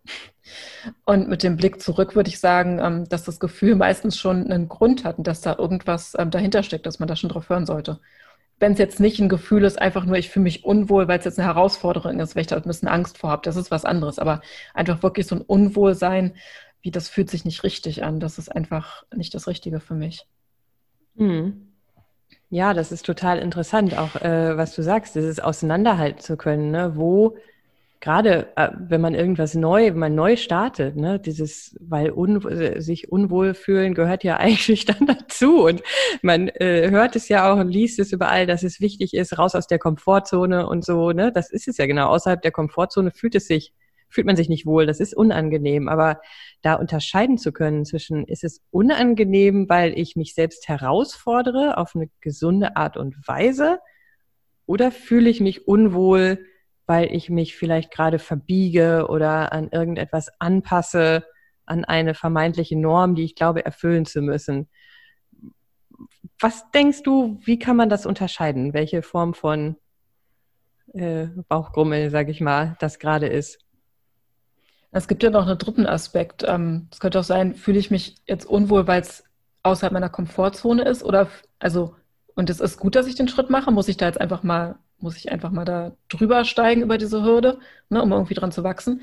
Oder ist es wirklich zu viel? Wäre der Schritt wirklich zu groß? Ist die hm, Hürde ja. zu groß? Müsste ich vielleicht guter einen Zwischenschritt Punkt. machen? Ja, ne, das das gibt es ja auch noch und das ist mhm. wirklich schwierig ähm, auseinanderzuhalten. Ein Beispiel, das ist jetzt ähm, knapp zwei Jahre her. Ähm, inzwischen arbeite ich zweisprachig, also nicht nur mit deutschsprachigen, sondern auch mit englischsprachigen Kunden. Da hatte ich eine Anfrage für einen englischsprachigen Workshop. Also eine Schulung richtig, nicht nur ein Workshop, sondern richtig eine ganztägige Schulung. Bis dahin hatte ich zwar schon viele, viele Schulungen gegeben, in, für kleine Gruppen, große Gruppen, aber immer auf Deutsch. Mhm. Und wenn ich mal was auf Englisch gemacht habe, dann war das irgendwas, das war dann eine Stunde oder irgendwie, ne? Oder einfach so ein eins zu eins, einfach Beratung vielleicht. Aber so ein Workshop von einer Gruppe von Leuten, so lange hatte ich eben noch nicht gemacht. Und dann hat natürlich das, das Bauchgefühl gesagt, oh Gott, nein, nein, mach's nicht. Und dann habe ich eben nochmal gesagt, okay, stopp, wo kommt das Gefühl jetzt her? Ist es wirklich was, was ich nicht kann oder was mir jetzt zu viel wäre in dem Moment? Wäre es einfach, wäre ich jetzt überfordert?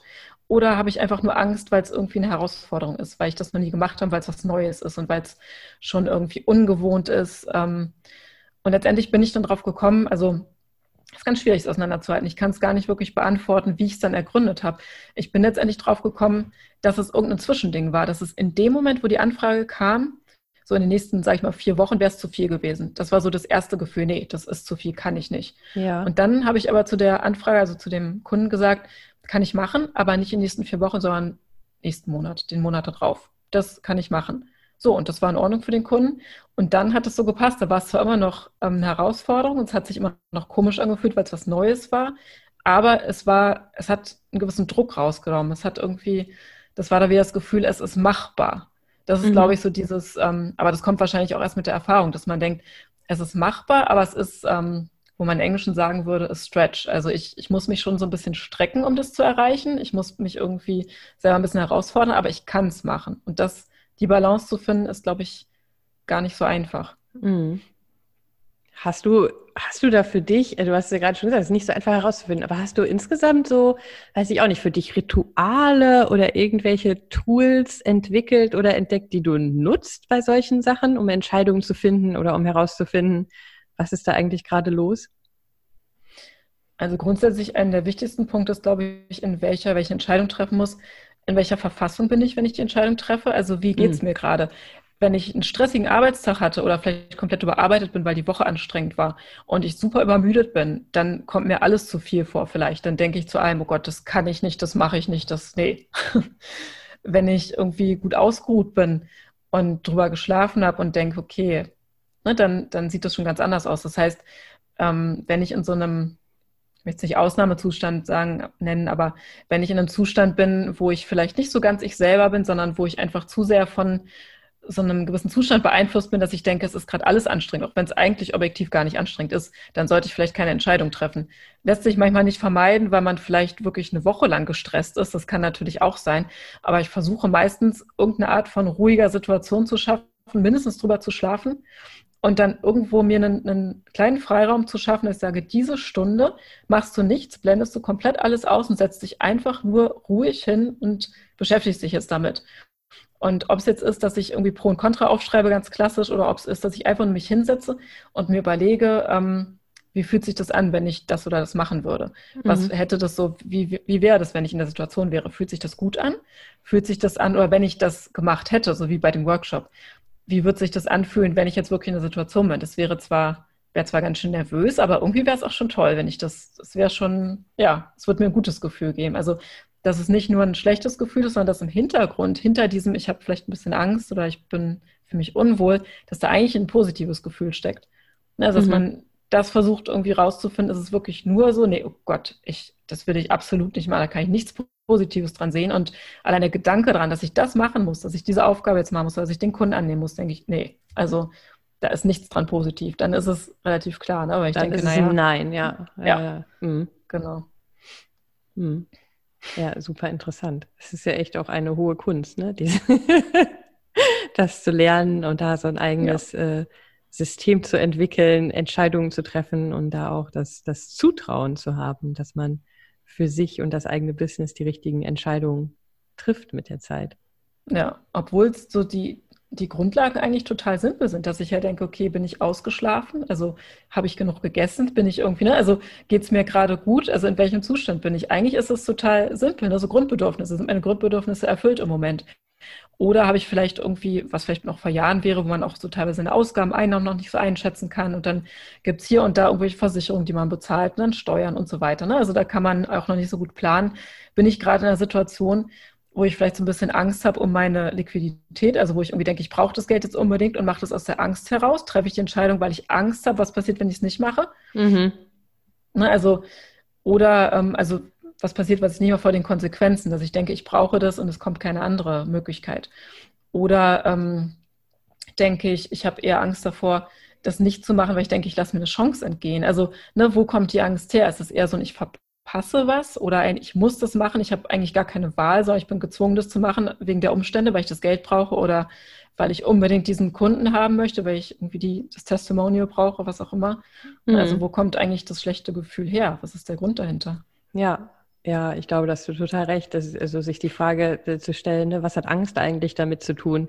Mhm. Ähm, glaube ich, ist äh, immer total gut.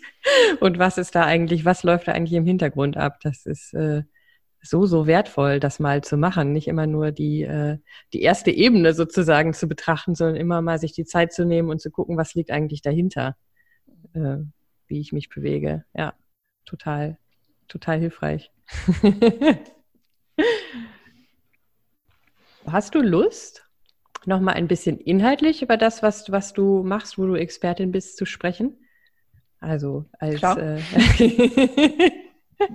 weil jetzt haben wir ja gerade über Selbstständigkeit und äh, genau über Entscheidungsfindung und äh, sich trauen, man selbst zu sein gesprochen. Aber da ich dich nun schon hier quasi am Mikrofon habe, ähm, was jetzt, wahrscheinlich könntest du Tage darüber referieren, aber auch da, wenn ich Wochen. dich nochmal frage, Wochen genau darüber referieren. Auch da wieder mit Blick, würdest du, würdest du heute quasi nochmal in die Selbstständigkeit gehen oder gründen sozusagen aus deiner äh, SEO-Expertinnen Brille heraus. Was würdest du dir oder jemandem anders empfehlen? Was sind so die wichtigsten Punkte, die man am Anfang vielleicht auf dem Schirm haben sollte, um da einen guten Start hinzulegen? Also ich, ich kenne ja auch viele andere Selbstständige, die halt eben gestartet haben, wo ich eben gesehen habe, wie, wie da die Anfänge verlaufen sind. Und ähm, ich glaube, was mir sehr geholfen hat, sind auf jeden Fall die Kontakte. Das heißt, ich habe das Gefühl, man braucht zu Anfang, damit es eben nicht stressig ist und man einigermaßen, stressig ist es wahrscheinlich immer, weil es was Neues ist und man probiert was aus, aber dass man einigermaßen entspannt da rein starten kann, dass man entweder startet, indem man schon ein relativ gutes Netzwerk an Kontakten hat, über die sich dann eben Aufträge ergeben, oder dass man einen gewissen finanziellen Puffer hat, wo man sagt, ich habe jetzt wirklich die Zeit, ich kann mir die Zeit geben finanziell, dass ich jetzt wirklich das aufbaue, dass ich nicht irgendwie schnell, schnell irgendwas machen muss oder irgendwas annehmen muss, sondern ich habe jetzt, sage ich mal, ein halbes Jahr, in dem ich einfach irgendwie vernünftig ähm, eine Webseite bauen kann und irgendwie gucken kann, was muss ich eigentlich alles dafür können, was, ne, wen brauche ich als, brauche ich einen Steuerberater, wen brauche ich noch, ähm, oder was muss ich mir vielleicht selber noch beibringen? Dafür brauche ich einen Buchhalter, muss ich Buchhaltung selber machen. Also einfach um diese, diese Grundlagen sich einfach einmal selber anzueignen. Das heißt, entweder ähm, man ist darüber abgesichert, dass man eben es sich leisten kann, dass man irgendwie ne, so die Basis hat. Oder man ist in gewisser Weise abgesichert, weil man eben weiß, ich habe so ein Netzwerk an Leuten, habe vielleicht auch schon die ersten Aufträge darüber, dann startet es sich natürlich deutlich entspannter.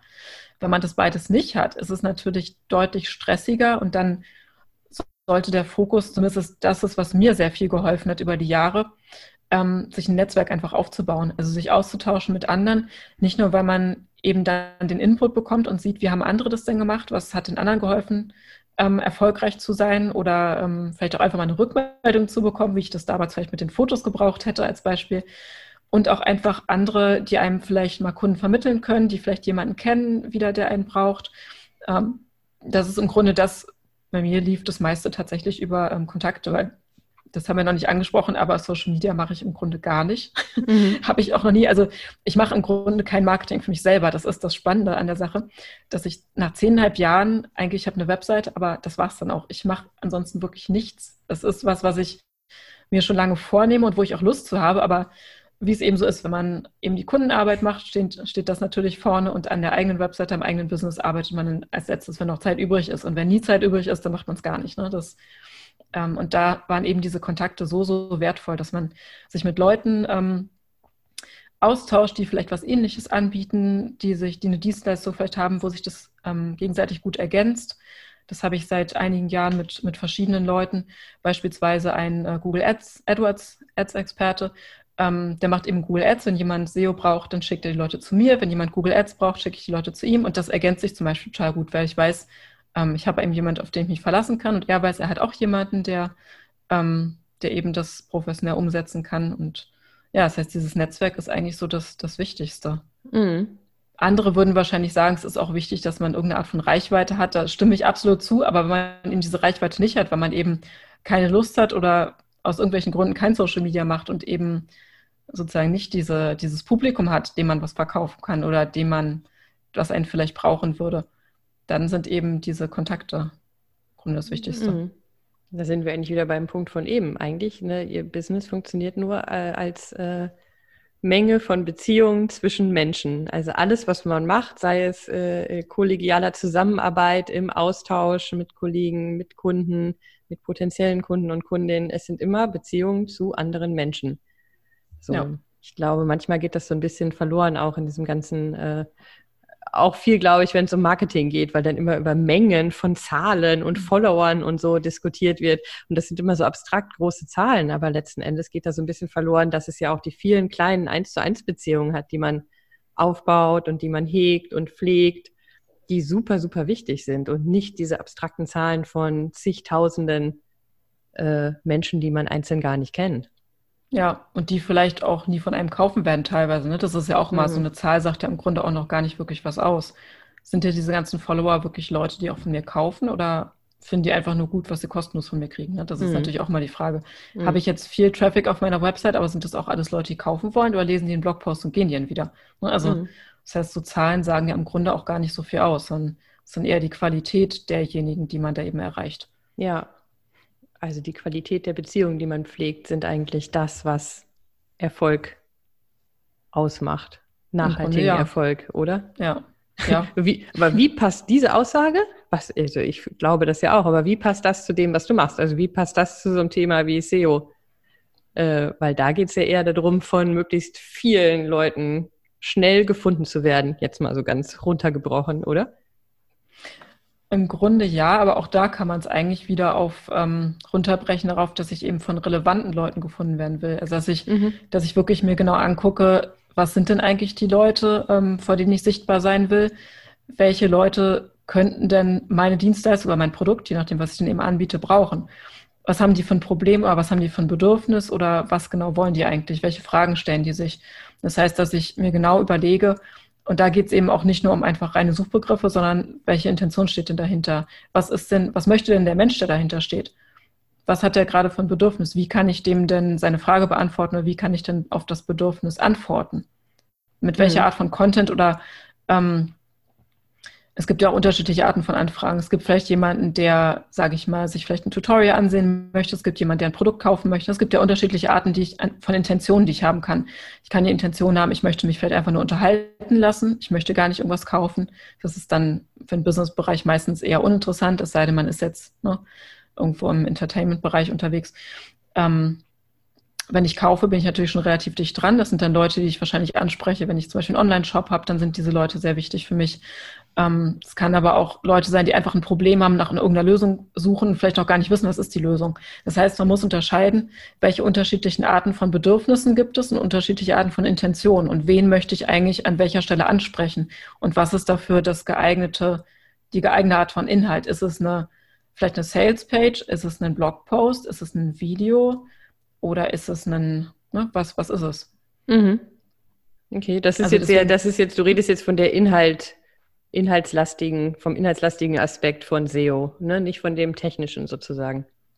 Genau, das ist der inhaltliche Bereich. Man sagt, ich will möglichst viele ansprechen, ähm, auch nicht zwangsläufig, sondern ich möchte natürlich mehr Leute ansprechen. Das Ziel ist ja immer, ich möchte mehr Besucher auf meiner Webseite, aber nicht einfach nur Besucher, sondern relevante Besucher. Mhm. Ne, das, das kann man natürlich dann auch ein bisschen noch runterbrechen, sagen, welche Begriffe kommen Leute und so weiter. Das wird jetzt alles zu weit führen, aber ich muss mir Gedanken machen, was sind denn überhaupt die relevanten Besucher? Wenn ich ein großes Unternehmen habe, wo ich vielleicht auch Leute mitnehmen wo ich sehr viele Ressourcen habe und habe viele Ressourcen von Menschen, die vielleicht Inhalte schreiben. Ich erstelle ganz viele neue Seiten. Dann kann ich vielleicht auch alle abdecken, die sich irgendwo im entferntesten für mein Thema interessieren, ne, dass ich einfach sichtbar bin. Dass ich einfach sage, egal was zu dem Thema jemand sucht, ich bin immer da präsent. Egal was, ob derjenige gerade einfach nur kurz irgendwie eine Anleitung braucht, ob er was kaufen will, was auch immer. Ich bin immer präsent. Wenn ich aber eine begrenzte Ressource habe, dann muss ich mir schon genauer überlegen, welche Art von Besucher ist denn für mich am wertvollsten und welche Art von Besucher kann ich denn am besten helfen? Wenn einer irgendwas sucht, was ich zum Beispiel gar nicht anbiete, würde ich jetzt, wenn ich meinen Blog anfange, irgendwas anfangen, über Google Ads zu schreiben, aber Google Ads biete ich gar nicht an, dann ist das vielleicht schön für diejenigen, dass sie vielleicht Antworten kriegen, aber letztendlich bin ich gar nicht so die richtige Ansprechpartnerin, so als Beispiel. Ne? Also hm. Das heißt, wenn ich jetzt mal, wenn ich jetzt noch mal gerade so ein bisschen Revue passieren lasse, über was wir alles gesprochen haben, dann geht es ja eigentlich immer wieder um die Qualität von Beziehungen. Mhm. Also sowohl in dem Thema, wie präsentiere ich mich und ne, wie, wie sehr zeige ich mich als Mensch? Was macht das mit den Beziehungen, die ich zu, zu Kollegen, zu Kunden, Kundinnen aufbaue? Äh, und genauso bei diesem Thema, ne? welche Inhalte schaffe ich eigentlich? Was hat das wieder mit meiner Auffindbarkeit zu tun und von wem werde ich aufgefunden?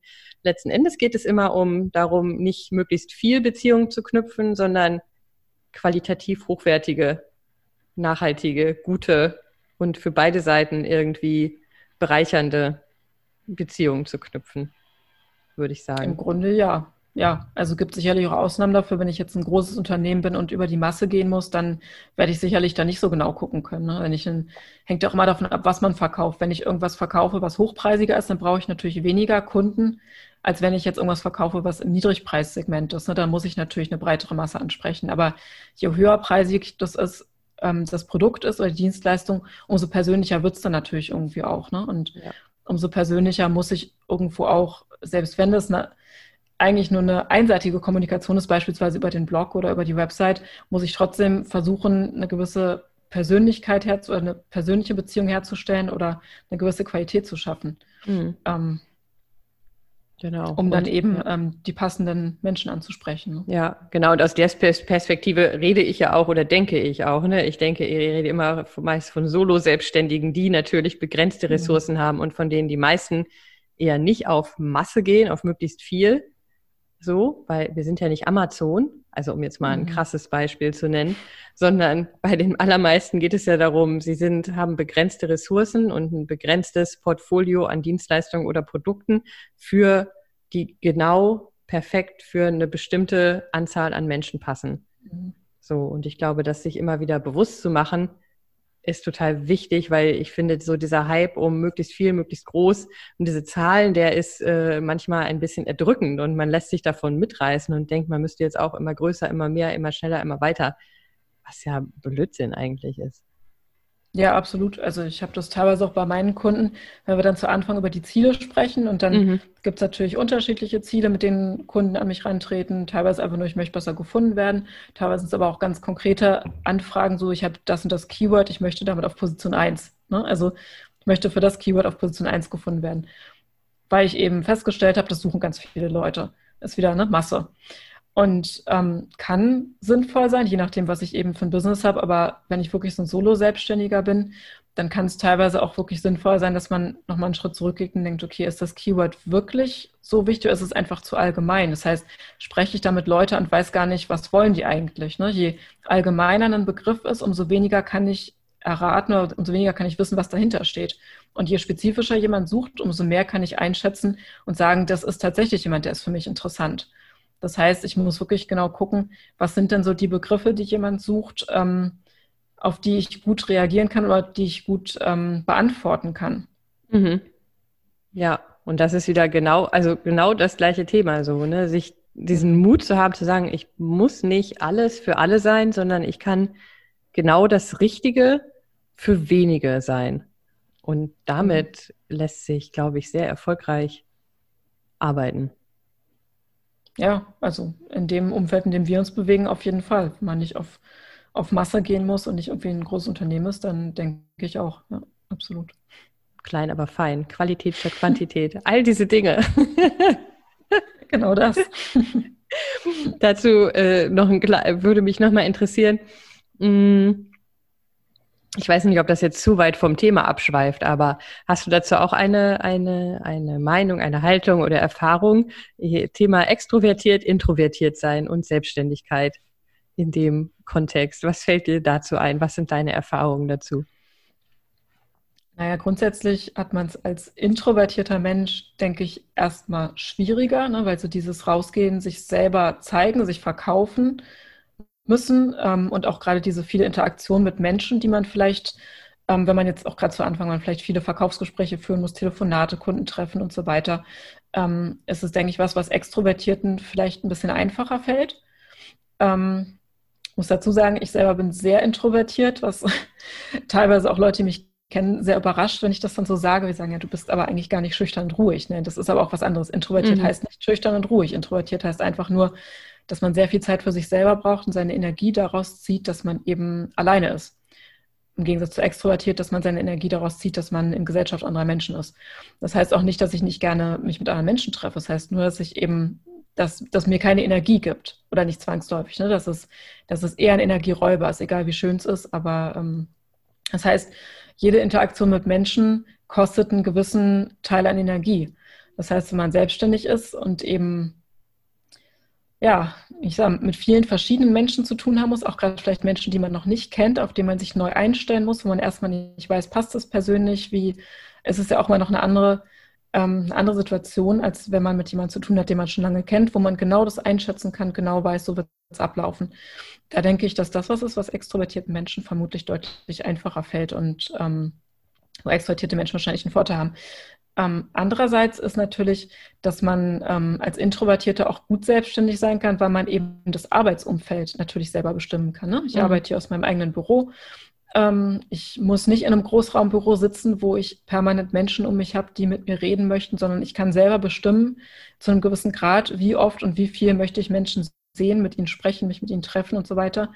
Ähm, das ist schon eine, eine Situation, die man selber so wählen kann dass man einfach sein Arbeitsumfeld wählt. Wenn ich extrovertiert wäre, könnte ich in einen Coworking Space gehen. Da hätte ich auch Menschen um mich herum. Das heißt, ich kann mir genau aussuchen, wie kann ich am besten arbeiten und wie fühle ich mich am wohlsten. In meinem Fall, ich gehe ins Büro, ich mache die Tür auf, ähm, ich mache die Tür wieder zu und weiß, wenn ich nicht gerade Telefonate habe oder Videocalls oder ähm, vielleicht zwischendurch mich mit Kunden treffe vor Corona, ähm, dann weiß ich, ich, hab, ich muss mit niemandem sprechen den ganzen Tag, sondern erst abends, wenn ich mich vielleicht mit Freunden treffe oder mit Freunden zu Hause, das heißt, ich kann es genau selber bestimmen. Ne? Ich kann genau das Umfeld schaffen, was ich brauche, um gute Arbeit zu machen. Mhm. Ja, und da vielleicht auch wieder dieses Thema, vielleicht eher weniger, aber dafür qualitativ intensivere, hochwertigere Beziehungen zu pflegen. Also ich glaube, auch das kann ja mm, kann entlasten sein, dieser Gedanke, dass man nicht auf Masse gehen muss, um erfolgreich zu sein, sondern dass man auch quasi die ja, sage ich mal, auch die Stärken, die man hat als introvertierter Mensch, dass man sehr konzentriert sich wirklich fokussieren kann auf die Beziehung zu einem Menschen, ähm, dass man das ja. auch nutzen kann, dass das einen nach vorne bringen kann und dass das kein, kein Nachteil ist, sondern im Gegenteil. Ja, und auch das, ich habe gesagt, das heißt nicht unbedingt ruhig oder schüchtern, aber man kennt ja auch viele, gerade im Marketingbereich, gibt es viele, gerade die, die sehr, so sehr sichtbar sind, gibt es viele, die so sehr ähm, outgoing, würde man sagen auf Englisch, ne? die so mhm. sehr laut ist vielleicht auch das falsche Wort, aber die einfach so sehr präsent sind, so eine bestimmte, bestimmte Persönlichkeit ausstrahlen. Und ähm, das gibt viele, die finden das gut. Es gibt aber auch welche, die finden das eben nicht gut. Das ist denen zu viel. Ne? Die möchten eigentlich gerade eher jemanden, der vielleicht vom ganzen Wesen her ein bisschen ruhiger ist, vielleicht nicht, nicht ganz so nach außen, sondern weil die vielleicht selber auch so sind und weil sie sich damit wohler fühlen. Das heißt, auch hier ist es wieder, wieder gut, dass es unterschiedliche Persönlichkeiten gibt ähm, und sich dann eben der Kunde denjenigen aussuchen kann, der einem zu einem selber eben passt. Das kenne ich selber auch, wenn ich mit Dienstleistern zu tun habe. Ähm, ob es jetzt Coaches sind oder ob es jetzt irgendwie Programmierer, irgendwelche anderen Dienstleister sind, dass man ja eine bestimmte Art von Person hat, mit dem man einfach besser oder lieber zu tun hat, ne? auch wenn man mit anderen auch gut zurechtkommt, aber wo es einfach angenehmer ist, weil einem so die ganze Art irgendwie liegt und ähm, ja, es einfach irgendwie besser passt. Ja, und es ist ja auch voll wichtig, dass es in jedem Bereich auch Menschen gibt, äh, die halt an, die nicht dem Mainstream auch da der Branche irgendwie entsprechen. Weil wenn ich jetzt nur Leute im Marketing finde, die so super extrovertiert, laut, sehr präsent sind, dann denke ich, okay, um erfolgreich zu sein, dann muss ich auch so sein. Oder dann sind wir wieder beim Verbiegen. Das ist dann quasi eine andere Art von Blazer, in die ich meine, mich reinquetschen ja. zu müssen. Das ist dann eher so ein Persönlichkeitsblazer sozusagen, den man meint, sich anziehen zu müssen. Und da ist es halt auch wichtig, andere zu sehen und zu sehen, nee, es geht auch anders. Man kann das anders machen, man kann sich anders präsentieren. Und auch das ja. kann funktionieren. Klar, das ist die andere Seite. Ne? Wenn man mit Kunden zu tun hat, versuche ich jetzt so zu tun, als wäre ich extrovertiert, versuche ich jetzt irgendwie lauter zu sein, als ich eigentlich bin. Hätte ich, also das war ein Punkt, den, der war für mich klar, dass ich das ähm, also zu, bei dem Punkt war ich nie. Ich habe nie versucht, irgendwo jemand zu sein, der ich nicht bin. Das, mhm. war das Äußerliche war das Einzige. Es war eher so, dass ich vielleicht versucht habe, ein bisschen zurückgenommener zu sein, ein bisschen seri seriöser, ne? da haben wir mhm. das Wort wieder. ein bisschen neutraler, ein bisschen unpersönlicher. Aber so dieses zu versuchen, was ich mir auch vorstellen könnte, dass das vielleicht auch eine Falle ist, in die man tappen kann, dass ich versuche einfach, einfach mehr präsent oder lauter zu sein, als ich eigentlich bin. Weil das so im, im, weil das im Marketing erwartet wird von einem. So ja. ein jemand, der erfolgreich im Bereich Marketing berät, der muss so sein. Ist ja auch ein naheliegender Gedanke. Also wie du sagst, eine naheliegende Falle, in die man reintappen könnte.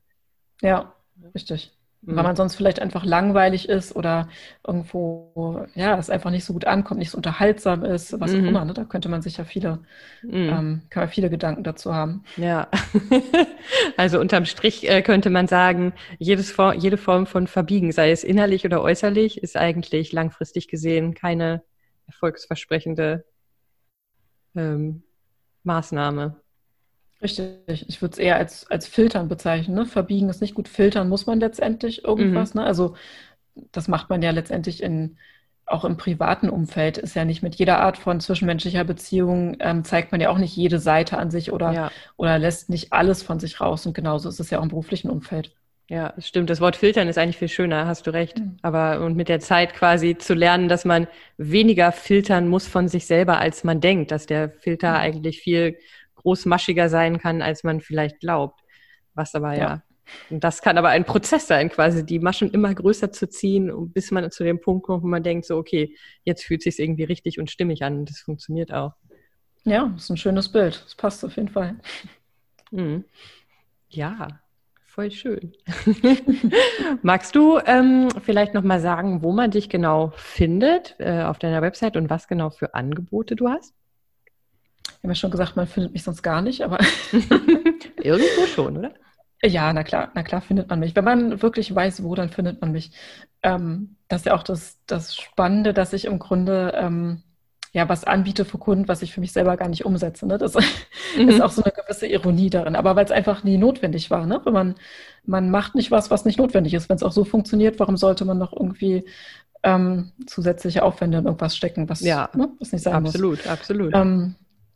Genau, ich habe eine Webseite, ähm, die hat auch eine ganz interessante Geschichte. Ähm, die habe ich auch von Anfang an. Das ist so das, sagen wir mal, das persönlichste Stück, was ich von Anfang an quasi immer so durchgezogen habe. Die Webseite heißt nämlich Ilven, Das mhm. ist sozusagen mein Elbenname, den habe ich damals als ich Herr der Ringe geguckt habe im Kino, habe ich mir selber sozusagen mit ein paar Freunden zusammen einen Elbennamen gegeben und habe mir damals im Studium auch die Domain gesichert. Das war damals so, weil wir so, so ein paar Aufgaben hatten im Studium und da brauchte ich eine Domain, um das daran umzusetzen. Und dann, als ich mich selbstständig gemacht habe, habe ich gedacht, ach, die Domain hast du schon, die ist sehr kurz, die lässt sich, ne, die, die passt zu mir und die ist persönlich. Mhm. Das heißt, da habe ich tatsächlich mich nicht für meinen Namen entschieden, sondern diese, diesen Kunstnamen sozusagen von Anfang an verwendet das heißt, so ein bisschen bin ich immer schon so in dieses, ich bin doch ein bisschen anders gegangen. Das äh, fällt mir zum Nachhinein auf. Also, man findet mich auf meiner Webseite, bei Xing bin ich natürlich auch und LinkedIn. Ähm, Facebook tatsächlich nur privat. Also ich nutze das so zum Netzwerken, aber ich habe weder eine Fanpage noch irgendwas anderes. Ähm, also tatsächlich nur über meine Website. Wenn man äh, mich sucht, findet man mich auch. Ähm, ansonsten, was ich mache für Kunden, ähm, habe immer recht gut zu tun, muss ich dazu sagen. Also das ist ja das Gute, warum ich eben nie ähm, die Notwendigkeit hatte, dass ich irgendwie Marketing für mich selber machen musste. Also, ähm, also was ich mache, ist zum einen eben die SEO-Beratung, teilweise für Kunden eben eine dauerhafte Beratung, dass wir längerfristig zusammenarbeiten. Ähm, aber gerade für kleinere Kunden sind das dann häufig auch so einmalige Sachen, dass ich einmal eine Analyse mache von der Seite und mir das angucke und sage, das sind die Punkte, die ich empfehlen würde, die Maßnahmen priorisiert und dass wir das dann zusammen umsetzen oder der Kunde setzt es selber um. Ähm, und der dritte Bereich, den ich eigentlich am liebsten mache, teilweise sind es dann auch so Mischformen aus beiden, bisschen Analyse, bisschen Schulung, ähm, dass ich äh, Kunden schule dazu, wie sie einfach ihre Seite ähm, suchmaschinenfreundlicher machen, wie sie vielleicht Texte schreiben, ähm, die auch für Suchmaschinen besser sind Wobei ich die Ausdrucksweise nicht besonders mag. Texte werden immer von Nutzer geschrieben, aber wie kann ich vielleicht bestimmte SEO-Kriterien berücksichtigen, dass die Texte besser gefunden werden? Also diese Schulung, ähm, das ist im Grunde das, was ich am liebsten mache und was ich auch ähm, jetzt verstärkt mache in den letzten Jahren. Immer mehr, ähm, sowohl von der Content-Seite als auch von der technischen Seite. Also ich habe auch viele ähm, häufig Schulungen gemacht, wo dann der Programmierer mit dabei ist und dann irgendwie lernt, wie er bestimmte Sachen umsetzt oder, oder das Marketing-Team, teilweise auch für Unternehmen, die dann irgendwie lernen, was, was ist denn SEO eigentlich? Also so in verschiedensten Formaten, aber eben auch für, für Einzelunternehmen oder kleine Unternehmen. Mhm. Ähm, so dieses von komplett einmal zu verstehen, wie kann ich denn vielleicht SEO selber machen mit möglichst wenig Aufwand und was kann ich mir da ähm, für Erfolge erwarten, hängt natürlich auch immer von der Branche ab, wie realistisch das ist. Ne? Okay. Dann bedanke ich mich ganz, ganz herzlich für deine Zeit und für deinen Input und für das schöne Gespräch. Ich danke dir, es hat mir Spaß gemacht. Vielen Dank fürs Zuhören. Ich freue mich sehr, sehr, sehr, wenn ihr den Podcast weiterempfehlt. Und wenn ihr auf dem Laufenden bleiben wollt, dann könnt ihr das entweder machen, indem ihr die Kanäle abonniert oder indem ihr mir auf Instagram folgt. Da findet ihr mich unter Susanne-Buckler oder ihr meldet euch für meinen Newsletter an. Die Möglichkeit dazu gibt es auf www.happygolucky.coach. Ich freue mich, wenn wir uns bald wieder hören und wiedersehen. Bis dahin, macht's gut. Tschüss.